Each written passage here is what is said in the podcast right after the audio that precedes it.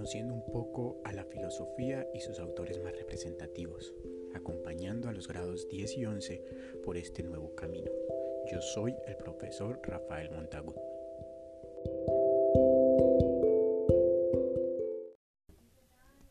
Hoy vamos a conocer a Sócrates.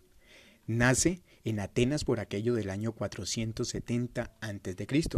Es hijo de un escultor y una partera, esto quiere decir que no tenía muchos recursos económicos. Se puede argumentar que era una persona bastante pobre. Sócrates fue considerado un gran filósofo y un excelente maestro. Su función era el de enseñar a generar un examen de conciencia. Eh, Sócrates redujo la filosofía o llevó a la filosofía para el servicio del hombre. Este creó una guía práctica de enseñar a saber vivir. Él decía que todas las personas deberían aprender a saber vivir. Esto era por medio de dos opciones, o vivían bien o vivían mal. De Sócrates no conocemos ningún libro, todo lo que conocemos de él lo conocemos por medio de Platón, que fue uno de sus discípulos. Sócrates se caracterizó porque su didáctica y su pedagogía de hacer filosofía se daba por medio de charlas, de diálogos, en los cuales se argumentaba por medio de preguntas y de respuestas. A este proceso de preguntas y de respuestas lo llamó la mayéutica. ¿En qué consiste la mayéutica? Recordemos que su madre era partera, por, por lo cual él tuvo que observar muchos partos y llegó a la conclusión de que las ideas se dan por igual que, el, que un parto. Eso quiere decir que la verdad hay que parirla. La mayéutica es el arte de ayudar a dar, a dar a luz a las ideas.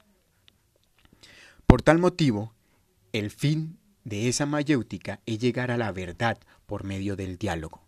¿Y cómo funciona esto de la mayéutica? Se da en dos pasos muy, muy sencillos. Primero, la ironía y segundo, la refutación. Cuando hablamos de ironía, Sócrates fingía la ignorancia, fingía un tema. Él desconocía o se hacía el que desconocía sobre lo que estaba indagando o preguntando. Recordemos que en ese entonces la educación se daba en las plazas. Me imagino que era un grupo de personas que hablaban entre sí.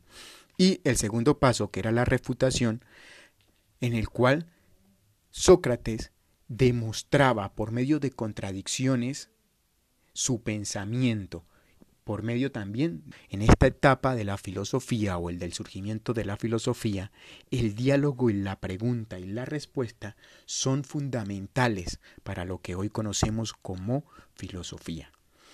El fin de Sócrates era llegar a la verdad, una verdad que nos iba a permitir vivir bien o vivir mal. Cada persona decide cómo va a vivir su vida, si bien o mal, pero por medio de algo que nosotros conocemos como mayéutica, y Sócrates lo creó para que nosotros podamos escoger vivir bien o vivir mal. Sócrates es condenado a muerte en el 399 a.C. porque se decía que corrompía a la juventud por esta forma de pensar. Se le dio a beber la cicuta y él pudiendo librarse de ella, aceptó tomarla para demostrar que lo que estaba haciendo era lo correcto.